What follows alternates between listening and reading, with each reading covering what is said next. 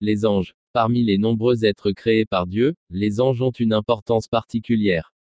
Dieu les a investis du pouvoir surnaturel de maintenir l'ordre dans le fonctionnement de l'univers. Cependant, ils ne s'écartent nullement du chemin de Dieu, car toute leur activité est en totale obéissance avec sa volonté. Des événements divers et innombrables se déroulent à chaque instant dans l'univers, par exemple le mouvement des étoiles, l'éclat du soleil et de la lune, la pluie, l'alternance des saisons, etc. Tous ces événements et d'autres qui sont récurrents, sont suivis par les anges, ceux-ci travaillent dans l'univers en tant que serviteurs de Dieu, ils sont totalement fidèles et obéissants, ils assurent la pérennité de l'espèce humaine et animale sur Terre. En plus de gérer les systèmes du monde, les anges prennent en charge les affaires du paradis et de l'enfer.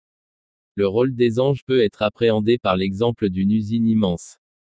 Dans une telle usine, il existerait de nombreuses machines grandes et complexes qui produisent les marchandises pour lesquelles l'usine a été établie.